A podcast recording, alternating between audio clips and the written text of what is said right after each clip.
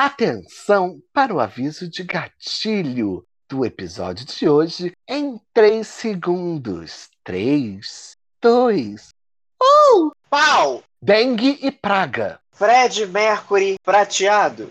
Mecatrônicos e marionetes. Xuxa mimada. Apresentadoras de biquíni. Dos dinossauros. Cachorros gigantes em duas patas.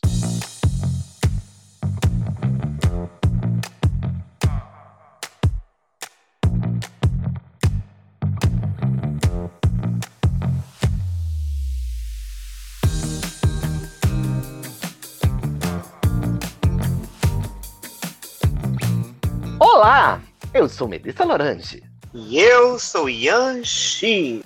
E nós somos velhas amargas. Nós somos velhas amargas e muito bom dia, boa tarde, boa noite, sei lá a hora que você está ouvindo isto aqui. Esse podcast, talvez indo para o seu trabalho, talvez na sua pausa de almoço, talvez depois de dar umazinha. Não sei. Mas se você está chegando aqui pela primeira vez, hoje eu pergunto na linguagem católica para Yancy. Que sono le vecchie amare? Traduzindo, o que são as velhas amargas? Para você que ainda não passou pela sua aula de italiano essa semana. Para você que não assistiu Passione, nem A Casa das Sete Mulheres, nem Terra Nostra, que é o nosso tema de hoje. Anota aí. Mas Casa vai. das Sete Mulheres era em italiano? Não, mas Casa das Sete Mulheres tinha o Giuseppe Garibaldi, Sim. que era Verdade. o Tiago, que era o único italiano que a Globo botava, que era o Tiago. Como é o nome do menino? Não é o Fragoso, o Fragoso é o macarrão sem molho. Tiago Lacerda. Isso. Que é italiano para sempre. Sim, que também estava em Terra Nostra, ou Passione, ou algum desses. É o único italiano que eles têm é o, é o Tiago Lacerda. Ele não estava em Passione, ele estava em Terra Nostra. Inclusive, ele era o Mateu, de Terra Nostra. Mateu! Mateu, Mateu, quem te meteu? Esse, esse aí mesmo. Mas enfim, responde a pergunta. Vamos lá. Aproveitando que estamos entrando no, no nosso mês, do, mês do, do Halloween, não é mesmo? Ou dia do Saci, como vocês preferirem.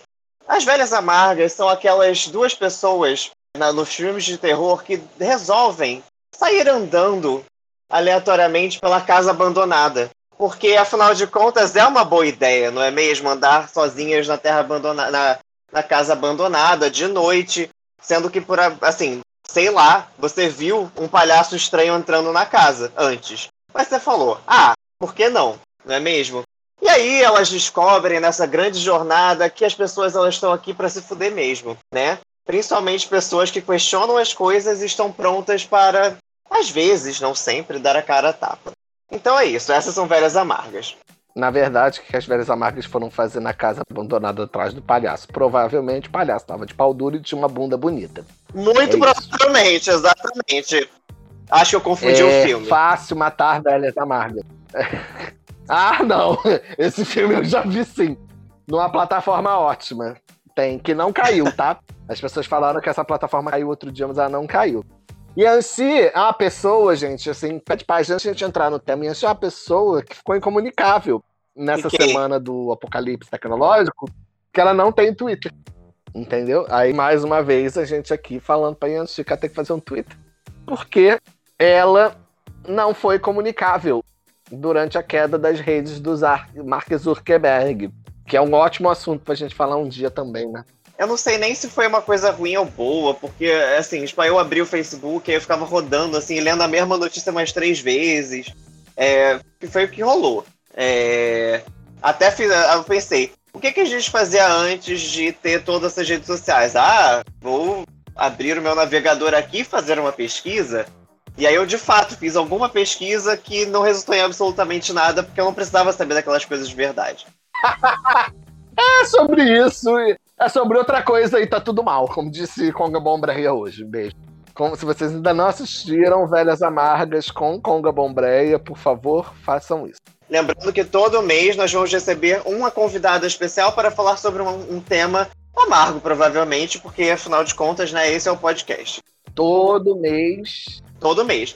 E aguardem que outubro provavelmente será uma figura horripilante, para dizer o mínimo.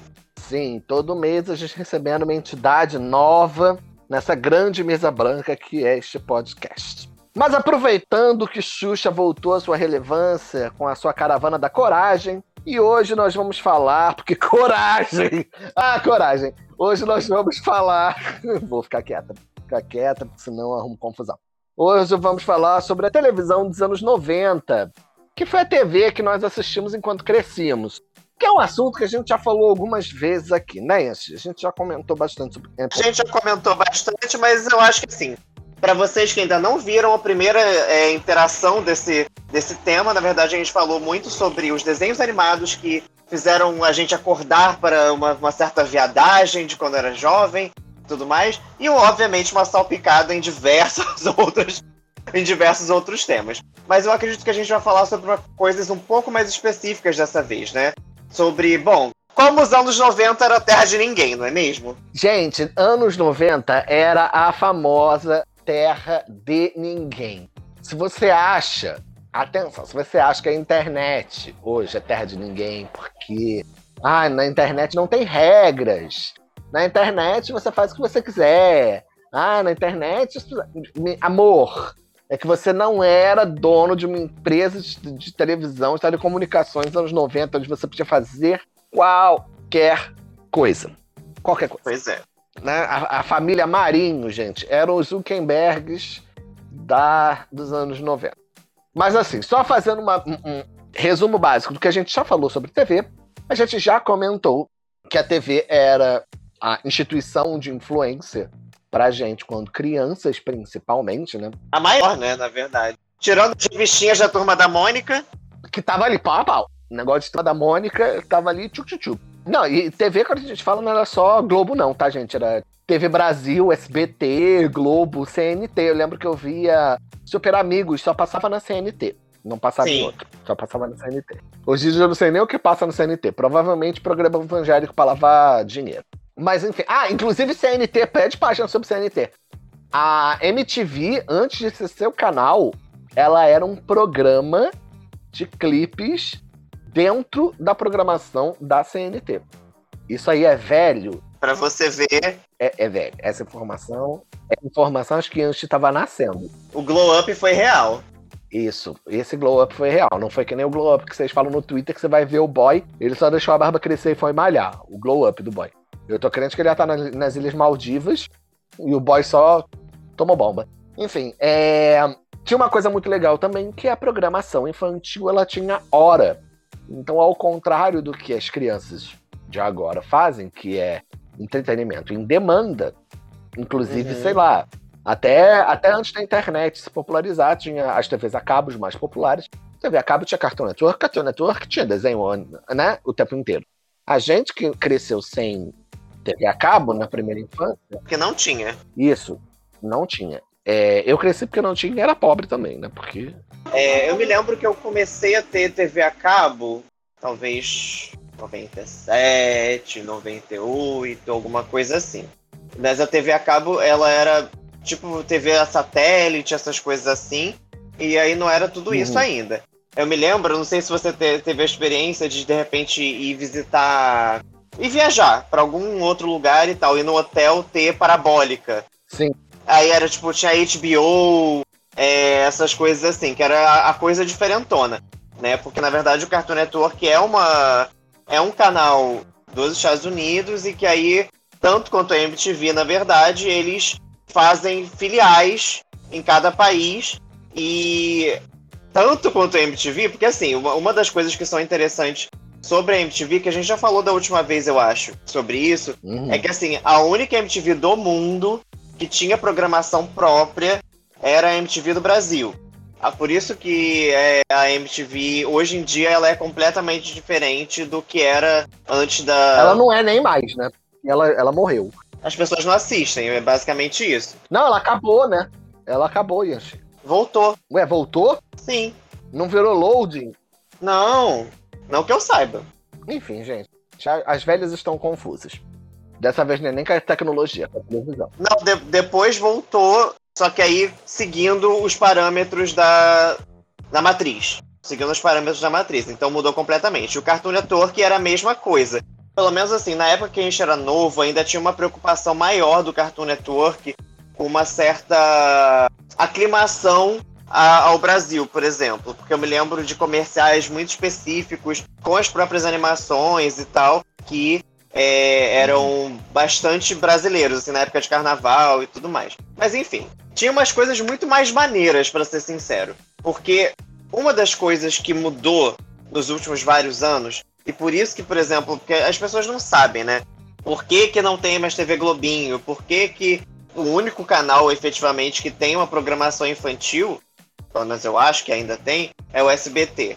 Porque foi passado um projeto de lei de que você não poderia fazer comerciais destinados para crianças, para vender produtos. Ou seja, toda a programação infantil era baseada em temos esses, é, esses patrocinadores e eles vão botar os comerciais deles. De repente, todos os patrocinadores não podiam, na verdade, não é que eles não queriam, eles não podiam fazer os comerciais. Então, cada vez menos para a empresa, né, para a emissora, foi interessante botar os desenhos, porque eles não estavam ganhando dinheiro. Afinal de contas, a gente tem que lembrar que, apesar de uma concessão, a TV aberta é uma, uma empresa, né, uma empresa privada. É, tá aí uma ótima explicação capitalista de por que você não está mais assistindo Dragon Ball Z na TV Globinho. A culpa não é da Fátima Bernardes, a culpa é do capitalismo que é uma frase que a gente usa bastante, né? Então, se você quer Sim. ver desenho, ajude os comunistas a, a tomarem os meios de produção.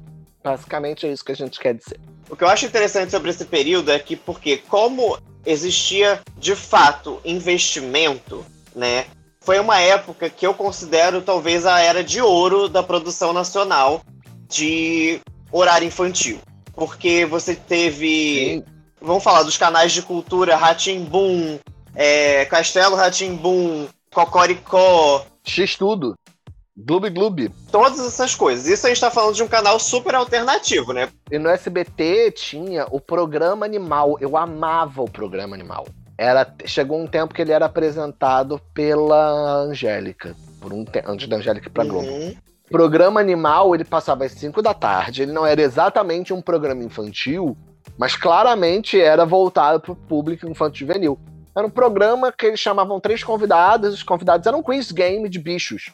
Passavam umas coisas sobre animais, umas coisas informativas, eles tinham que responder perguntas. E tinha uma coisa ótima, porque eles tinham uma caixa, que eles enfiavam a mão e eles tocavam no animal, eles tinham que adivinhar qual era o animal. E aí podia ser um coelho ou uma cobra. Não foi esse que depois que a Angélica foi pra Globo, quem pegou o bastão foi a Babi Xavier e foi cancelado porque ela não deu ibope? Provavelmente, porque a Babi Xavier ela tinha um problema sério de não dar ibope, né? A Babi é, Xavier é, acho que foi um, um, um, dos piores investimentos que mais de uma emissora, inclusive, porque não foi nem a única, mais de uma emissora é. tentou fazer esta mulher acontecer e ela não aconteceu. Ao contrário de algumas outras tentativas, tipo a, a, a como é o nome da, da mulher que tá apresentando a Fazenda agora? Gente, eu tô muito velho. É a menor ideia. Eu não tô vendo a Fazenda. É a ex-namorada do Senna. Olha a minha referência. Adriane Galisteu. Adriane Galisteu, meu Deus, eu sou muito velha mesmo. O nome daquela menina, tô parecendo minha avó. Aquela menina loura, aquela que apresenta TV, aquela que namorou Senna. Adriane Galisteu. Adriane Galisteu foi uma boa. Foi. Foi, ela é uma boa aposta, né, na verdade, porque Assim, uma vez eu tava fazendo uma novela, a outra novela, e aí ela tava na novela também. Aí eu sentei, ela sentou do meu lado, assim, porque a gente tava fazendo troca de câmera, não sei o que e tal. Aí ela sentou e ela começou a bater altos papos comigo. E aí foi uma coisa. E ela tava atuando nessa novela, né? Ela tava como. Enfim, era, era uma novela dos Homens da Caverna, era alguma coisa assim. E aí ela perguntou, ah, e aí, como é que. que, que, que você faz? É, e tal, não sei o que. Eu falei, ah, eu trabalho como drag, não sei o que. Falou, Nossa, que legal. Você vê, né? Eu passei uma grande parte da minha vida trabalhando como apresentadora, mas a gente faz o que tem que fazer. Agora eu tô aqui como atriz e se, se me chamarem para fazer outra coisa amanhã eu vou fazer, porque o importante é estar trabalhando. Então, assim, me, me deu uma sensação de gente como a gente que, assim, a gente Sim. normalmente não não vê nessas pessoas, né? É alguém que tem o quê? O pé na realidade. Porque sabe que foi alçada ao sucesso por uma curiosidade mórbida da população brasileira na época de cena e conseguiu aproveitar e mostrar que é muito capaz. Eu acho que assim, e fica a dica para você, pessoa. Às vezes, você tem que se aproveitar mesmo das oportunidades, por mais horrorosas que elas sejam, Porque depois de cinco anos, as pessoas não lembram mais por que, que você tá ali. Essa é a melhor coisa. As pessoas esquecem. Podia ser um vexame, mas aí depois foda-se, porque coisas mais interessantes apareceram e você tá aí produzindo coisas melhores, inclusive. Eu acho isso. Um beijo, Adriane Galisteu. Um beijo, Adriane Galisteu. Você, é, eu realmente acho ela uma boa apresentadora, na verdade. Eu me lembro que. Sim, ela é boa. Mais recentemente, teve um, um caso, como é que era? Tava, antes da Fazenda, tava tendo um outro reality que era, tipo, acho que Power Couple, alguma coisa do gênero. E é, parece que, assim, deu, logo no primeiro ou segundo episódio, deu algum problema no, na parte técnica e ela ficou enrolando durante uma meia hora.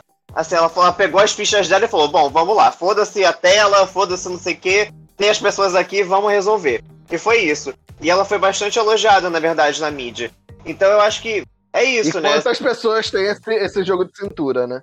Muito poucas, assim, né? Tipo, nossa, eu, eu, eu acho que a quantidade de pessoas engessadas a, um, a, um, a uma forma e que vão dar um pane louco se der ruim, nossa. Por isso que a maior parte das pessoas hoje em dia faz tudo gravado, né? Sim, exatamente. Mas aí, falando em gravado, falando em fórmula, eu queria dizer que os programas de auditório infantis eram, como você falou, super produções, né? A nave da Xuxa, que mudava todo ano. Palco da, da Mara Maravilha, da Angélica. O programa da Angélica na Globo também tinha. Eu lembro que tinha um jogo maravilhoso. Tinha esses jogos passa-repassa e tal. Que as crianças tinham que vestir uma fantasia enorme de frango, botar um ovo na mão e ir pulando numa esteira até chegar lá em cima. E isso passava exatamente antes da Caça Talento, que era a novelinha da Angélica, que era maravilhosa. Era maravilhosa, gente. Ana Furtado em seu primeiro trabalho, inclusive. É, eu acho que a Angélica é uma das pessoas que foi muito. apostaram muito nela para testar coisas. Porque foi Caça-Talentos, depois teve Bambu Luar. Eu acho que depois teve até uma Isso outra. Uma, uma terceira coisa. Assim, foi uma catástrofe pra gente, porque a gente já não, não tava mais na idade de assistir, né? A verdade é essa. É, não, eu acho que não deu muito certo no Buluar, não. Mas eu, eu, concordo, a Angélica, porque a Angélica ela tá fazendo TV desde os 15 anos como uhum. apresentadora. Então acho que se eles têm que fazer alguma coisa dar certo, eles jogam ela você não tinha idade para começar. Você começava a qualquer idade, você seria automaticamente sexualizada. Falo sexualizada porque assim, você não tinha apresentadores homens, tirando o Celso Portioli que apresentava o Passa ou Repassa, mas isso foi bem depois, né? E o Sérgio Malandro, mas eu quero falar sobre o Sérgio Malandro depois, mas vamos lá, vamos, vamos seguir. Eu quero fazer um adendo ao Sérgio Malandro, mas vamos falar das meninas porque isso é importante. Até hoje, eu, eu acho que existe esse lugar, né, de apresentadora de programa infantil. Você não. Uhum. Vamos dizer assim, eu, eu, eu considero essa aí a época de ouro das apresentadoras. Tanto que, assim, até hoje elas não sei se sofrem com estigma, mas elas ainda têm essa imagem. São lembradas por. É. Não, e, e tem uma coisa muito louca, porque elas eram. Elas eram. A, a Xuxa, acho que não, mas a Angélica menor de idade. E aí uhum. a Angélica usava uns shortinhos super curtos, porque ela tinha que mostrar a pinta na coxa dela, porque era tipo o must. A Xuxa Sim. apresentava os programas com roupas. Quando tinha roupa, né? Tem uma imagem na internet. A Xuxa com um maiô, sem sutiã. A Xuxa era menor, porque eu me lembro que tem essa história. Não é uma história, é uma realidade, né, no caso. Que ela namorou o Pelé. Mas eu acho que ela namorou o Pelé quando ela tinha 17 anos. E aí você vê a diferença de idade dos dois, né? Sim, então. Rei do futebol. Mas, ah, e a Xuxa antes pra Globo, ela, ela fazia na manchete, que é a, o, meme da Xuxa Verde, é dessa época aí, do, do, do Clube da Criança. Clube da Criança que, manchete. por favor, procurem no, no YouTube, porque tem várias compilações do Clube da Criança.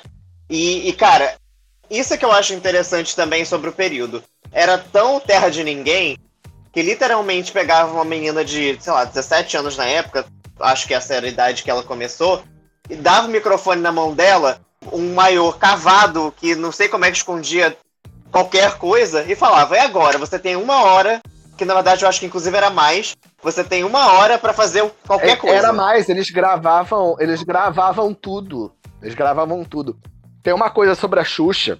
Acho que na, na, na, no Clube da Criança era toda manhã. Acho que no Clube da Criança era toda manhã, manhã inteira. Mas a Xuxa, ela gravava o show da Xuxa na Globo. Não era ao vivo, ele era gravado. Uhum. Só depois de um tempo que foi ao vivo. Só acho que quando foi pro final de semana que era ao vivo. Mas o show da Xuxa era gravado, e aí você gravava tudo, do mesmo, tudo de uma vez. Ela passava o dia gravando esta merda. Você imagina. Você imagina então o programa de sexta-feira. Ela já devia estar tá querendo matar as crianças. É isso que eu ia falar. Mais do que ela, as crianças. Controlar crianças por 10 horas, 12 horas de gravação, imagina Não, isso. Mas eu acho que eles trocavam as crianças. As crianças eles trocavam. Acho que tinha criança por. por. leva. Por turno. Ah, tá bom, chega, próxima criança. Que aí dava pra ir mais criança mesmo.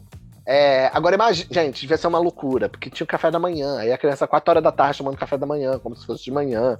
Gente, uhum. era, era a terra de ninguém.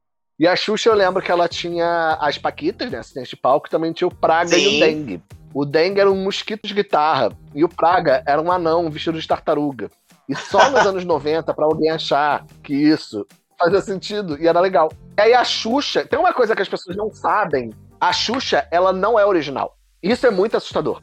Se você uhum. jogar Xuxas da América Latina no YouTube, isso eu descobri, sei lá, tem dois anos. E eu fiquei, meu mundo caiu. A Xuxa era um, uma filial de um tipo de programa. Ela foi a que mais deu certo. Mas, inclusive, as músicas da Xuxa, as primeiras músicas da Xuxa, elas eram dessa, dessa leva. Então, era tipo Rebelde, sabe? Teve Rebeldes Brasil, Rebeldes não sei o que, não sei o que. Era isso. A primeira, sei lá onde é que foi, e aí virou que deu certo, começaram a vender os moldes da Xuxa. E ela vai ter um nome diferente, obviamente, em cada país da América Latina. Porém, todos com X. Não, mas acho que todos com a nave espacial. Acho que, tipo, tinha o Bom dia, amiguinho, já estou aqui. Essa música, ela não é da Xuxa. Essa música é uhum. é dessa marca. Então, aí depois de um tempo, a marca acabou, porque só acho que realmente só a Xuxa deu certo. Até porque Brasil, né? Imagina. E aí a Xuxa se tornou esse, esse ícone da televisão e atual drag queen. É, na, na, ah! Naquele período, é, de fato, o Brasil era país do futuro, não sei quem, então tinha muito crescimento para acontecer, né? Então, meio que fazia sentido, porque na verdade era uma coisa muito América Latina cêntrica, né? Esse projeto. Então, o Brasil sendo esse país gigante que estava realmente crescendo efetivamente, que ela tenha engolido, né, todo, todo o processo. Tanto que depois. Não, mas tem outra coisa também, eu acho. Eu acho que não é só sobre isso, não, Ian. Eu acho que a família Marinho ela é muito especificamente poderosa. Então, o que ah, a família sim. Marinho queria que desse certo, dava certo nos anos 90. Porque eu acho que o, o monopólio midiático da Rede Globo nos anos 90 no Brasil era sem precedente em nenhum outro país da América Latina. Então acho que também tem isso. Não era mais um programa que você assistia, era o programa para se assistir, porque era da Globo. Tanto Total. que é por causa da Xuxa que surge a Mara Maravilha e, e, e depois a Angélica e a mulher lá do Pate Beijo, que tinha a, a, a, simpatia de uma porta. Não, na verdade a Mara Maravilha foi a primeira apresentadora infantil, tá? Você tá enganado. A primeira apresentadora infantil foi a Mara Maravilha? Tô chocada. Ela foi a primeira. Essa informação procede? Vou pesquisar na internet. Pode pesquisar. Porque eu acompanho o canal 90 no YouTube e a Mara foi de fato a primeira apresentadora. A Mara Maravilha foi a primeira apresentadora. Eu estou escrevendo isso. Infantil do Brasil? Interrogação. Eu tô perguntando que nem velho. Menina, olha aqui. Embora poucos saibam, atenção, direto do Google, meninas. Mara foi uma das pioneiras no comando de programas infantis como apresentadora solo com auditórios. Mas ainda, ainda antes de Xuxa se transformar em febre das crianças, Mara já havia comandado o Clube do Mickey e outras atrações infantis na televisão local da Bahia. E si trouxe verdades. Serviu verdades para você comer de palitinhos no restaurante oriental se frequente. É, não, e mesmo antes é, é, da Xuxa ter o Clube da Criança, a Mara tinha apresentado um programa lá. E aí depois a, a Mara, eu acho que foi pro SBT, né? Eu acho que o, o, glow up da Mara foi ir para o SBT. A Xuxa entrou na, na manchete, né, na época, e depois foi pra Globo. Mas assim, foi, é, tanto que ela apresentava. Tem, é, outra coisa para vocês pesquisarem: procurem Mara Maravilha Pau no YouTube pau? É, porque era tipo um programa de jogo em que a pessoa tinha que ficar gritando pau, pau, pau pra atirar. E existe isso na internet, gente. Vocês têm que ver esse jogo. E depois de, de sair da manchete, ir para o SBT, a Mara Maravilha foi para a Igreja Universal. Né? E aí enterrou sua carreira de apresentadora. Enfim, esses programas infantis, eles tinham muito, muito poderio. Era, era muito Sim. assustador. Quando eles moldaram, moldaram a cultura. É. A gente ainda não falou do projeto que eu acho que foi o mais surreal, honestamente, do período e que eu acho que assim, nunca vão fazer um projeto tão Acho que a palavra é ambicioso mesmo. TV Colosso. TV Colosso. Tá aí. TV Colosso. Cara, então, TV Colosso foi essa loucura, né? Porque era um projeto ainda mais ambicioso, na minha opinião, do que Vila Sésamo, por exemplo.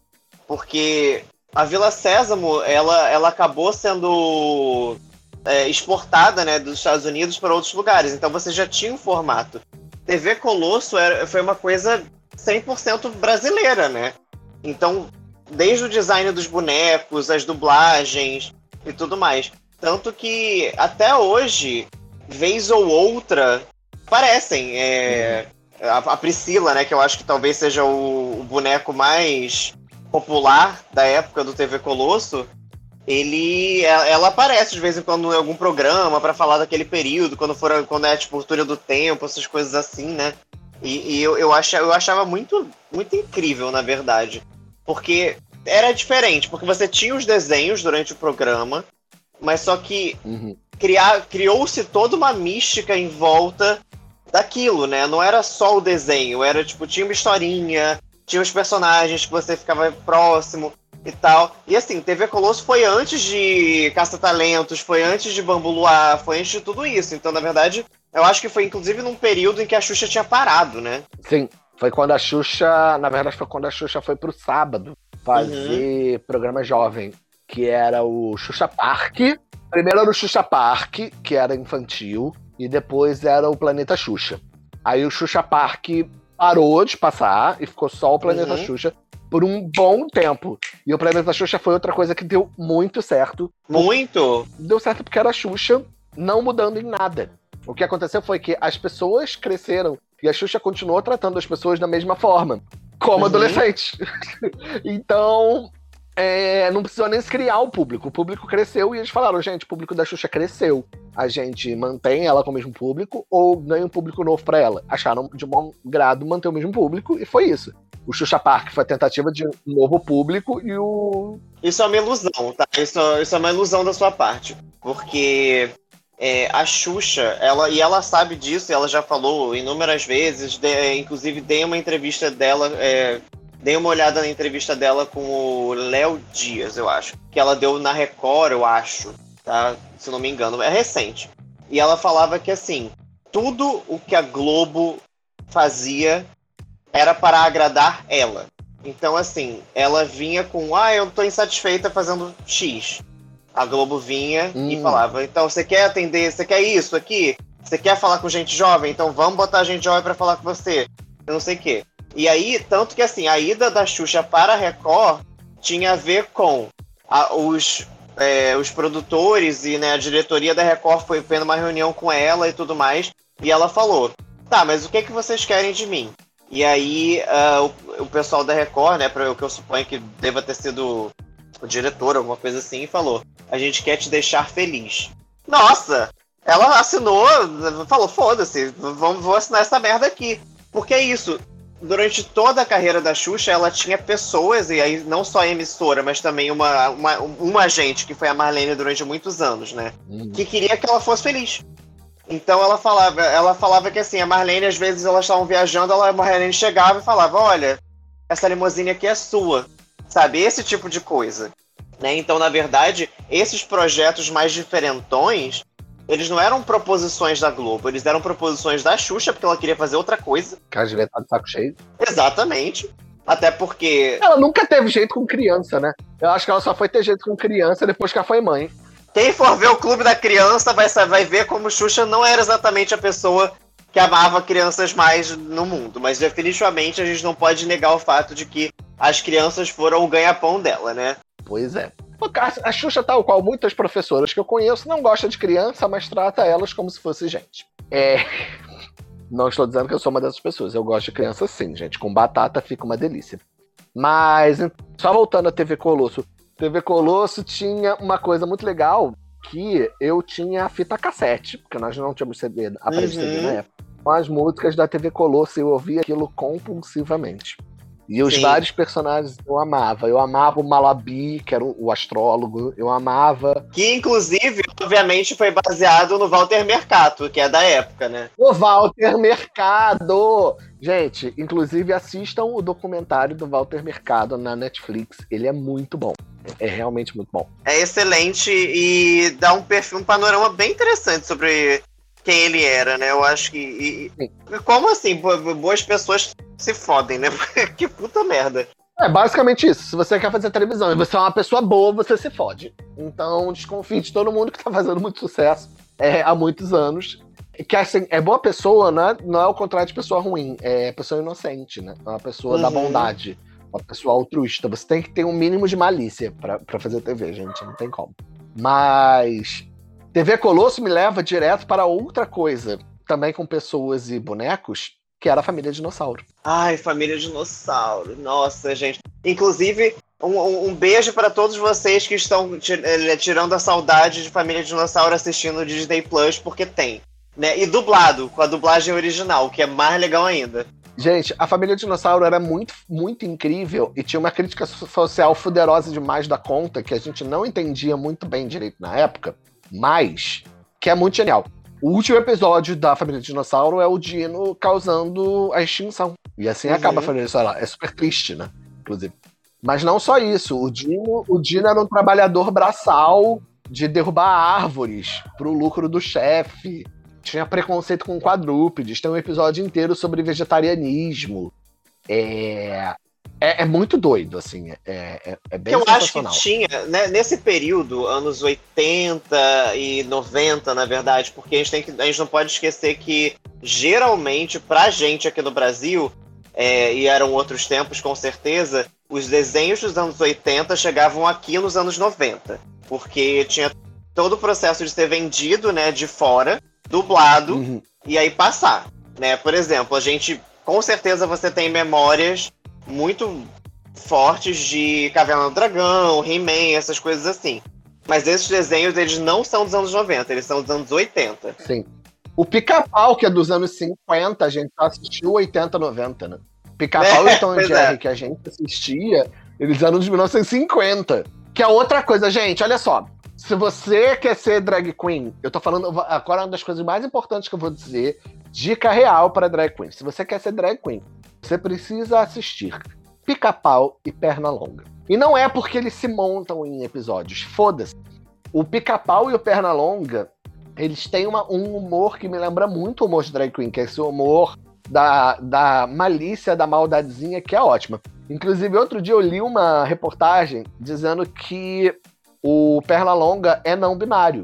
E que isso consta, não escrito com essas, com essas palavras, mas de certa forma isso consta na descrição do personagem quando ele foi criado há 5, 100 anos atrás, sei lá. De que ele não é exatamente um personagem 100% masculino. Então, uhum. perna longa, ícone NB, entendeu? Desde antes de a gente falar sobre isso. Muito que bem. Ah, então, minha dica é: veja isso que criou o meu caráter, né? Perna longa e, e pica-pau. E eu acho que tinha. Eu acho que tem uma coisa sobre esses personagens também não serem humanos. É que era muito mais fácil de você fazer esse tipo de coisa na época, né? Porque eles se vestem do, de qualquer outro jeito, eles beijam quem for e tudo mais. Então é, eu acho que tem uma certa maleabilidade na forma que facilita você ir para qualquer lugar. Que drag é que não isso, né? Sim, e as pessoas falam que que esses desenhos são homofóbicos e eu não consigo de forma nenhuma ver isso, assim. Não posso dizer que eles não são transfóbicos por qualquer motivo, porque não é meu lugar de fala, mas assim, uhum. nunca senti esses programas como homofóbicos. E as pessoas falam, não, porque ah, o Pernalonga se veste mulher para enganar os personagens masculinos, não sei o que, não sei o que, não sei o que. Gente, gente, não. Não, não é sobre isso, mas tá tudo bem. Não é sobre isso. É sobre outra coisa. Inclusive, nesse período dos anos 90, eu acho que foi o período mais interessante de desenhos criados pela Warner Bros. Né? É, tanto que um dos desenhos que era mais incrível da época e que retornou agora, mas com certeza com muito menos potência e tudo mais, porque são outros tempos mesmo, Animaniacs. Animaniacs e Freakazoid, inclusive. Animaniacs e Freakazoid. Freakazoid, inclusive, assim, eu ainda acho que é um grande delírio coletivo. Freakazoid tem, sei lá, 15 episódios, um negócio assim. Não, tem mais, ele tem mais, só que ao mesmo tempo é, era muito louco. Eu acho que eu vi uma entrevista dos criadores falando sobre Freakazoid e como era maluco mesmo, e como era. como existia na época, que é o tipo de coisa que não existe mais, pelo menos não da mesma forma, né? Uma certa carta branca pra vai, cria aí. Sim, eu acho que tem muito sobre isso, TV dos anos 90, Terra de Ninguém. Inclusive, ó, vai ser o nosso quadro. Nós vamos, nós vamos postar alguns desses quadros. TV dos anos 90, Terra de Ninguém. Programas infantis. Aí depois a gente vai fazer TV dos anos 90, Terra de Ninguém, novelas. E depois a gente vai fazer TV dos anos 90, Terra de Ninguém, fake news. São os três programas que vão vir aí. Vem aí. Anota aí que nós vamos fazer. Tá? Você que é ouvinte, se não gostou desse tema, vai ter que gostar sim, porque a gente vai ficar louca. Vai gostar sim! Vai se informar. Não é como se a gente não vai parar de falar, né? A gente não, não vai parar de falar mesmo, então assim, você pode, no caso, ouvir mesmo. É, você pode ouvir e dar graças a Deus por ter essas drag queens tão inteligentes, trazendo informação de qualidade a Yanxi e trazendo um monte de coisa sem sentido eu, né? Mas enfim. Cara, mas então, a gente falou bastante sobre programas infantis matutinos, mas eu acho que a gente não falou sobre um programa que poderia, ou provavelmente era vendido como programa infantil. Na verdade, tem dois, eu vou falar, a gente pode falar dos dois, obviamente. Mas que hoje em uhum. dia, esse, esse, esses programas um deles ainda existe, e a gente vai falar sobre isso, não cola. O primeiro, que é o que não cola de jeito nenhum, os Trapalhões. Sim, não cola de jeito nenhum, embora o Didi tente. Ah, ele tenta. O Dedé também, né, na verdade, porque houve uma cisão, né, entre Didi e Dedé, e aí o Dedé foi para o SBT, você lembra disso? Lembra, ele tinha um programa muito ruim, mas com um homem muito gostoso. Exato, exatamente. O homem muito gostoso era o Jacaré, não, o jacaré era do, era do Didi. A do Didi? O, o que Didi fez foi tentar reproduzir os trapalhões. O Dedé uhum. seria o galã da época, né? O homem bonito da época. E aí ele botou, sei lá quem, um homem louro. O Mussum seria substituído pelo jacaré e o Zacarias é por. Ai, como era? Era uma outra gay aí. Eu não lembro mais. Mas era isso. Era, era esse homem afeminado, esse homem negro e esse galã. Como é o programa uhum. do Didi? Turma do Didi. Turma do Didi. E que tinha a Deb. Tinha a Deb. É, que foi a, o acréscimo, né? Na... Sim. Mas é, a turma do Didi era uma tentativa do Didi nos anos 2000, 90 2000, de colocar o, o coitado do, dos Trapalhões de volta. Só que não adianta, gente, os Trapalhões. Tem uma coisa muito legal sobre os Trapalhões. Os Trapalhões era de uma época que programa infantil era programa de humor. Sendo que os Trapalhões não era exatamente um humor infantil, né? Ah, era o Luiz Salem. Era o Luiz Salem no lugar. Que é uma bichona, que é uma grande bichona, realmente. Sabe o que, que a gente poderia falar? TV anos 90 depois da meia-noite. Também é um, é, é um, tema interessante. Porque tinha, tinha de um tudo, né? Sim, era, também era terra de ninguém. TV anos 90, terra de ninguém. Mas. Não, os Trapalhões é muito legal. Sendo que é um humor, gente, obviamente, é um humor que em grande parte não faz mais sentido pra gente hoje em dia, porque é, é um humor marcado com todos os preconceitos do mundo. Porém, tinham coisas nos Trapalhões que eram sensacionais. O, o, o Terezinha de Jesus. É. O Terezinha de Jesus do Didi, vestido de, de, de Maria Betânia, recebendo os, os namorados, era absolutamente perfeito. O jornal nacional deles era muito bom. Tinha uma coisa que é, que é legal e que eu acho que, pelo menos, assim, eu não tenho visto tanto TV aberta mais, mas eu acho que não é uma coisa que existe muito mesmo, né? Que é. Tem uma coisa de palhaçaria no que eles faziam. E que eu, eu não vejo tanto, né? Mais acontecendo. E tem de uma, de uma uma velocidade no pensar e no agir e tal. E, e assim, tinha uma coisa realmente meio mambembe no, no que eles faziam, que assim, muitas cenas e tudo, eles estavam rindo. Sim.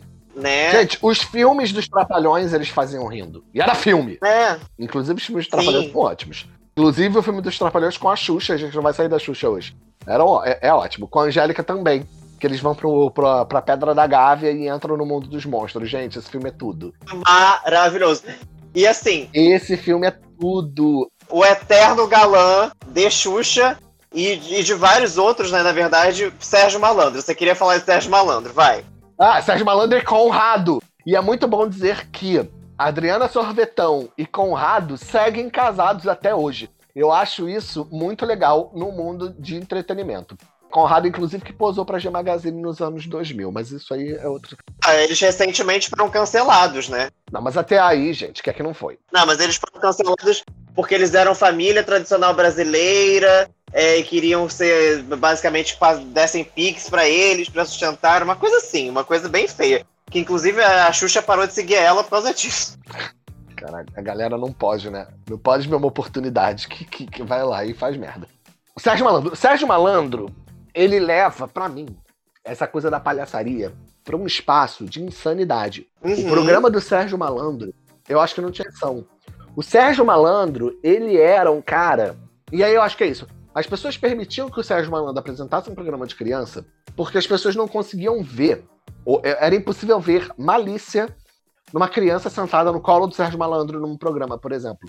Entendeu? Acho que tem isso. Uhum. Acho que essa questão do- das mulheres apresentarem é porque é a mesma coisa da professora de, de educação infantil, né? Essa história da criança ter que ser protegida da sexualidade do homem. Ela pode, a mulher pode ser hipersexualizada, o homem não. É muito surreal pensar que é aquela história de Jesus, né? É, corta a mão. Corte sua mão. Se você quer, quiser tocar na pessoa e ela não quiser, você corte sua mão, mas você deixa a pessoa em paz. É, é, é muito surreal. É, é muito real, só que o Sérgio, Ma- com o Sérgio Malandro funcionava, porque eu acho que ele passava uma ideia completa de que ele era inofensivo, porque ele era muito louco. E o programa era muito doido. Só que o programa era muito bom, justamente porque ele era muito doido. O Uhum. Sérgio Malandro também tinha um momento que ele recebe. O Sérgio Malandro também apresentou a TV Animal por um tempo, depois desse programa infantil. O Sérgio Malandro tinha um biólogo que ele ia lá e mostrava um animal. E aí era muito bom porque era 100% artesanal. O Sérgio Malandro chamava as crianças, as crianças sentavam no chão em volta dele. Eu lembro disso porque eu sempre gostei muito de bicho, né? Eu era uma criança muito viciada em bicho. Uhum. E ele chamava o biólogo, o biólogo chegava com um bicho. Aí as crianças pequenas, crianças pequenas, 7, 8 anos, as crianças pequenas ficavam sentadas no chão ouvindo o biólogo explicar as coisas. E aí, quando a criança ficava muito agitada, o Sérgio Malandro falava: Ah, então senta aqui. Aí botava a criança no colo do lado do biólogo pra ela tocar no bichinho. E as crianças obedeciam o Sérgio Malandro sem ele precisar fazer as grosserias que a Xuxa fazia, por exemplo. E claramente você tem direção e auxílio de palco, sabe? Sim, sim. Porque ele tinha um controle sobre as crianças e tinha uma personalidade tão magnética que ele conseguia Uhum. fazer a porta dos desesperados funcionar. Porque assim, eu não consigo pensar em alguma outra pessoa. Pra quem não é dos anos 90, o que era a Porta dos Desesperados? Pra quem é, é uma lembrança. Porta dos Desesperados eram três portas, po- três caixas, numeradas 1, 2 e 3, onde uma delas tinha presentes, brinquedos, era um monte de brinquedos, gente, era muito brinquedo. A gente tá falando dos 90, a gente não tinha dinheiro, então assim, era, era uma re-rap. Era bicicleta, boneca, bola, puta que pariu. E aí, um tinha isso, e os outros dois tinha uma pessoa vestida de monstro que corria atrás da criança. Nossa, isso era muito legal. Gente, aonde que isso ia funcionar hoje em dia? A criança ia ficar pra sempre com síndrome do pânico. Mas na- nos anos 90, a criança era criada com chinelada. Então, assim, o monstro era menor. Ela falava, melhor eu correr do monstro, porque eh, o monstro, ele vai embora. Minha mãe em casa com chinelo não vai. Então, tinha umas coisas assim. E era sensacional, porque aí ele falava, você tá desesperado, e a, e a galera do- da plateia gritava, e ele mandava a pessoa se jogar no chão. E ele falava, agora nada! E a pessoa nadava no chão, agora o tubarão! Grita! E a pessoa, ah! Grita mais! O tubarão tá vindo, vai te pegar! Pessoa, ah! Agora levanta! E corre na areia! E, cara, e a criança, e a adolescente também, fazia essas paradas que eram uma, uma loucura. Não tinha nada. Era o chão. Era o chão. Era o chão. Era tão lúdico a, a situação toda que Uhum. aí você abria a porta, saía um cara vestido de macaco e corria atrás das crianças e pegava a criança e levava pra trás da coxinha.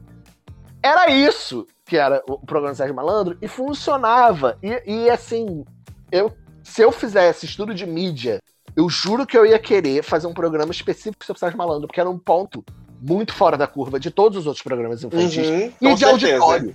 Eu acho que ninguém nunca vai conseguir reproduzir o que o Sérgio Malandro fazia. Acho que nem o próprio Sérgio Malandro hoje em dia ele não consegue mais reproduzir aquilo. Eu acho que virou, virou outra coisa, né? Mas eu acho que tem uma coisa do. Muito provavelmente, porque ele não sabia o que estava fazendo, a coisa funcionava. Eu acho que quando você percebe e aí você quer transformar isso numa técnica, aí não funciona mais. É, eu acho que ele tinha ideia, mas ele não tinha execução. Acho que ele sabia o que ele Uhum. estava fazendo, mas não como ele estava fazendo, entendeu? Acho que ele tinha sim uma técnica, mas ele não tinha um roteiro. Porque Aham. ele deixava as coisas fluírem e, de certa forma, quando você trabalha com criança, deixar as coisas fluírem é a melhor forma de resolver. Porque assim, criança, e era muita criança pequena, então criança pequena, elas vão fazer as coisas. E aí, se você deixar elas correndo, às vezes, aí você. E, e tinha umas coisas muito boas no programa Sérgio Malandro, que a- as coisas eram, eram focadas nele. Então você não sabia se tinha criança correndo, subindo no, no, no andaime da, da câmera, que não dava pra ver. Que tinha, cara, era muito doido, era muito louco, era isso. E só pra terminar, acho que pra falar sobre personagens masculinos, né, na programação infantil, tem o Chaves e o Chapolin, que sobreviveram até depois do fim dos programas infantis. Porque, e, e é uma coisa muito sensacional, porque é tão universal Chaves e Chapolin. Chapolin é mais específico, né? Chapolin é mais adulto. Mas Chaves é tão universal que você passa em 2020 e faz sentido. E a parada dos anos 70, 80, sei lá, foi gravada. E faz sentido, porque a gente consegue se conectar com aquilo. E não tem apelo. Embora tenha violência, não tem apelo. Não tem piadas de duplo sentido. Não tem piada escatológica. É só palhaçaria e, e coisas assim, sabe? É só a escola do cinema mudo, só que falado lá. E muita gente tentou reproduzir a fórmula do Chaves. Teve um Chaves brasileiro? Eu tenho a impressão de que eu. Teve, teve. É, o SBT tentou. Aconteceu. Não rolou, obviamente. E não tinha a mente. Gente, esse tipo de programa, ele funciona porque ele tem a mente criativa por trás. E a mente Uhum. criativa era do Bolonhas. Então, assim, não Sim. dá pra você reproduzir uma coisa que saiu de uma mente criativa específica. Não só isso, é Porque nem eu acho Charlie que. Chaplin. Charlie Chaplin a gente bebe, a gente bebe da influência, mas não dá pra imitar. Se você imitar, não vai funcionar. Não, e eu acho que tem uma coisa. Eu concordo e discordo com você. Eu acho que o Chaves, ele é um fenômeno. Vamos dizer assim, o centro da coisa foi o Roberto Bolanho, sim. Então não tem como tirar isso dele. Mas é que tinha uma coisa de cada pessoa que estava naquela. É isso, era uma trupe, né? Uhum. Tinha. Era dona do seu personagem. Tão dona que sabia tudo, né? Os trejeitos, como reagiria e tal. Então a coisa fluía de uma forma muito interessante. Tanto que depois que acabaram, né, as 200 temporadas de Chaves, nem foram tantas, na verdade, é que a gente é que a gente assiste muito. É, Tem muito mais episódios que a gente Sim. nunca assistiu. é uma tradição no México, circo, né? Então as pessoas elas é, ficavam fazendo tour com o circo do seu personagem. Então a Maria a Maria de las Neves, que é a Chiquinha, ela até assim, eu acho que agora ela já tá bem velha, mas assim, até uns 10 anos atrás ela ainda fazia tour com a Chiquinha é, e o circo dela pelo México inteiro e tal. Então assim, eu acho que é isso. Óbvio que, vamos dizer assim, a, a, a proposição foi dele, mas eu acho que tem uma coisa especial sobre o grupo que foi reunido, sabe? E como esse Sim. grupo também sentiu, por exemplo, quando o Dom Ramon, que é o seu Madruga, morreu também, né? E como deu pra sentir como a coisa mudou. E como foi interessante também que eles escolheram não botar uma outra pessoa no grupo. Que quem acabou substituindo ele foi a própria Maria de las Neves, que eu acho que é Maria Antonieta de las Neves o nome dela. Com a, do, com a avó Com a dela. Dona Neves, né? Exato, com a Dona Neves, exatamente. É muito louco, porque o Kiko, ele fez todas as cenas com a bochecha cheia de ar. Aham. Eu acho isso surreal. Porque a gente pensava que era algodão, ou que ele... Não, ele simplesmente enchia a bochecha de ar. E por isso que ele falava com o biquinho na boca. Ele falava com a boca em biquinho, porque ele estava com a bochecha cheia de ar. Ele fazia cenas inteiras com a bochecha Uhum. cheia de ar. Isso é. Isso é muito doido de pensar.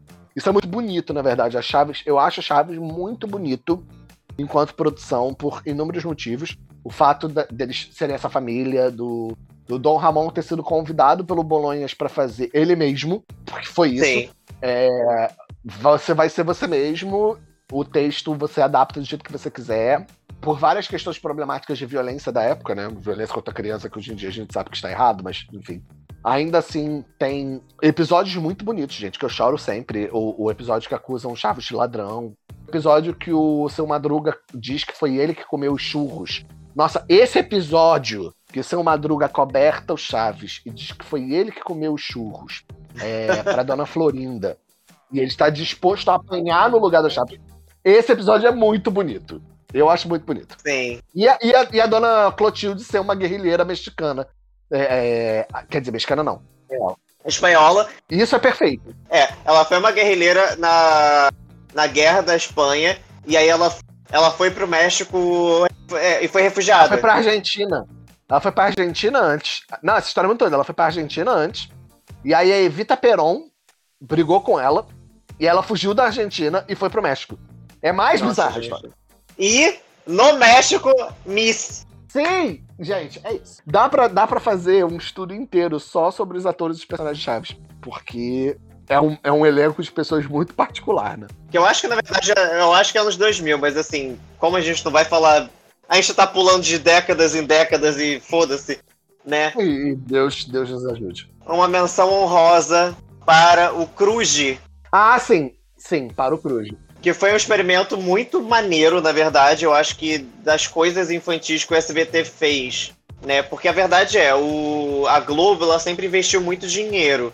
E o Cruz ele não era um programa de investimento de dinheiro mesmo, muito grande, né? Mas eles investiram nos atores e no final das contas eu acho que isso se pagou muito incrivelmente, né? Porque apesar de ser uma ficção, a gente, faz, a gente sentia que a gente fazia parte daquilo também.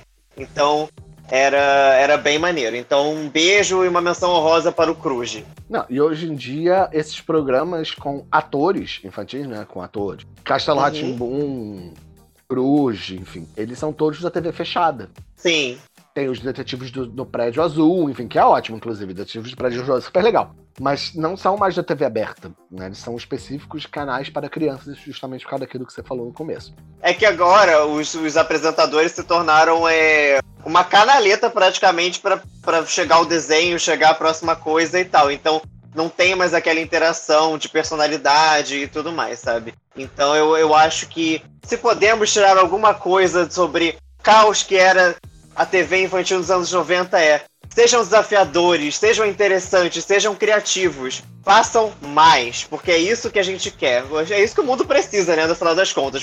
Pegam as crianças, enfiam a máscara de macaco na cara delas e diz: dá o play, macaco, que vai dar certo. Gente, olha só que loucura. É isso. E é com esta mensagem de positividade. Hoje de positividade mesmo. As velhas amargas hoje estão muito, muito nostálgicas e felizes. É. Elas estão velhas amargas, porém docinhas. Com essa mensagem de positividade que nós encerramos o tema de hoje. Aguardem os, as próximas é, interações desse tema dos TV anos 90, o caos completo. Inclusive, nos mandem sugestões de outros pedaços dos anos 90 que a gente poderia falar sobre. Não precisa ser só sobre TV, pode ser revistas, shows, outras coisas. Não sei se a gente vai ter essa- esse repertório, mas a gente definitivamente pode tentar. E claro, qualquer outro tipo de tema que vocês já estão mandando pra gente e a gente já está fazendo, tá bom? E vamos aos nossos quadros semanais! Eu gostei do agudo, achei Mariah Carey, amiga. Já pode virar drag cantora. Mariah Carey é essa que no programa da Abby, a Abby fala, falou: Nossa, acessível ela, né, gente? Vejam essa cena. Eu queria muito que isso aqui fosse um, um podcast com vídeo que eu queria botar bem aqui na tela. a Hebe também era, era dona e proprietária dos anos 90, né? Aliás, dona e proprietária de todos os anos. Todas as décadas pertencem à Hebe, dos que foram e dos que virão. Inclusive, o trio Ternura, que é Hebe, Pepita Rodrigues e Nair Belo. Lolita, que Pepita. É, Lolita. Lolita Rodrigues. Pepita, oh! Assistam o... Assistam a entrevista delas na época que o João não era horrível. É muito divertido. Na, isso e, o, e assistam também, tem no YouTube inteiro, o Romeu e Julieta dela com o. com o Bronco. Como era o nome dele? Não sei o que de Lara, não é? Não, não é o Pedro de Lara, não. Lara era, era do. do Chacrinha. Verdade. Lá vou eu. Hebe Camargo. É... Romeu e Julieta. Romeu e Julieta. Hoje eu tô muito lerda. Romeu e Julieta. Golias! Golias. Golias. Eles eram o remake especial de Romeu e Julieta. A cena deles da sacada. 1990. É muito surreal. Dele. Ele falou, nossa, mas você tem 15 anos, né? E a Abby, assim, tipo, se escangalhando. Não, é muito bom, gente, porque tem uma coisa sobre os programas de humor antigos, principalmente, que as pessoas riam em cena e foda sai de baixo, essas paradas, a galera simplesmente ria. Não, mas é, sai de baixo. O Miguel Falabella, ele intencionalmente tentava fazer a Araciba Labanian rir. E consegui... conseguia. Coitado. Enfim, vamos lá, gente. Pequenos elogios, já que a gente tá nesse clima de alegria. Vamos começar com pequenos elogios. Vamos lá. Quer começar? Quer elogiar? Não sei eu quero elogiar? Até essa pergunta, assim. Porque eu tava pensando aqui, eu quero elogiar, mas quem eu quero elogiar? Fica aí registrada essa pequena questão de quem eu quero elogiar pessoas. Mas que pessoas estaria eu elogiando nesta semana particularmente ruim em que nós vivemos? Ah, eu quero elogiar, eu quero elogiar, eu quero elogiar. Eu quero elogiar a advogada que foi para a CPI. Como é o nome dela? Era Bruna? Bruna Morato. Eu quero elogiar a advogada Bruna Brato, porque ela definitivamente tem muita coragem uhum. e ela uhum. foi defender os advogados da Prevent que já viram que vai sobrar para eles e denunciou o esquema de não só de corrupção moral, como de teste em humanos do kit Covid na, nos hospitais da Prevent Senior e colocou o Marcos Rogério no lugar dele. E nossa, que mulher! Que mulher, que oratória, que coragem, que foda que foi. Então o meu elogio vai para essa moça aí, Bruna Morato, advogada dos médicos da Prevent Senior, que me deu bastante alegria botando o narrador do supermercado no lugar dele. Quem eu quero elogiar? Eu não sei, gente. Essa coisa de elogio é sempre pequenos dramas, né? É... Eu quero fazer um pequeno elogio a Xuxa Meneghel. Xuxa Meneghel, que bom que você. que bom que você existiu. Eu não tô! Eu não tô podendo. Desculpa. Eu quero um pequeno elogio. Eu tô crente que ele vai falar a pessoa, sei lá, do rolê. A Xuxa Meneghel. Ok, amiga, vai. Desculpa. Interrompi seu elogio. Eu quero fazer um, um elogio a Xuxa Meneghel. Porque se Xuxa Meneghel não tivesse efetivamente desistido do, do programa que nunca ia existir, que era Drag Race Brasil, e é, resolvido fazer o programa Caravana Drag, é, nós seríamos obrigados provavelmente a assistir o, o tão dito Drag Race Brasil. Agora que ela está fazendo esse programa no Amazon Prime, já é prego no caixão de que nós não precisaremos assistir. Tanto quanto todas as outras fórmulas de, de programas com drag que vieram até agora. Sendo que nenhuma é uma competição de drags. É só um bando de drags tendo que pegar uma, uma, outras pessoas e montar. É basicamente isso. E eu confesso que só com esse nome eu já considero que provavelmente Caravana Drag vai ser um programa tipo We're Here, que é com a Bob, a Eureka e a Shangela, que é literalmente elas pegam uma caravana, vão até uma cidade, escolhem três pessoas para apadrinhar, montam essas pessoas, tem uma choradeira louca e vão embora. Então, assim, só pelo nome Caravana Drag parece ser isso. Então, parabéns, Xuxa. Muito obrigado por eu não ter que assistir Drag Race Brasil com, com você como apresentadora. Nossa, mas esse foi um elogio bem amargo, hein? Amei. Vamos de incômodos insignificantes? Eu tô até, depois desse elogio, tô até assim. Incômodos insignificantes. Eu tenho um incômodo insignificante. O meu incômodo insignificante é que a gente tá em 2021 A gente está passando, por uma crise econômica no país. Obviamente, todas as classes estão sofrendo, mas assim, uma classe que já sofria e agora não está melhor é a classe artística. Então, se você está fazendo um projeto e você vai chamar drag queens, sendo que assim, esse projeto basicamente só vai beneficiar a sua empresa, a sua coisa, não tente cobrar absolutamente nada dessas drag queens. Então, assim, é... visibilidade não é dinheiro. Pague o cachê! Pague um cachê ou pelo menos pague um Uber. Pague um Uber. Não faça essa pessoa pagar pelo próprio fotógrafo do projeto, sabe? Então é isso. Então toma vergonha na cara, a sua empresa tem dinheiro, você pode pagar para um fotógrafo e ao invés de fazer com 30 drags, já que você não pode pagar por essas 30 drags, então faça com 10, que aí você pode pagar humanamente, sabe? Essas pessoas que estão, no final das contas, trabalhando e fazendo o seu negócio ter visibilidade. Então pare de ser imbecil. É isso. Pode ser um pau no cu do caralho, né? Seu merda. Ah, não é nem comigo, eu já tô puta. Imagina se fosse comigo que eu não ia quebrar de barraco lá.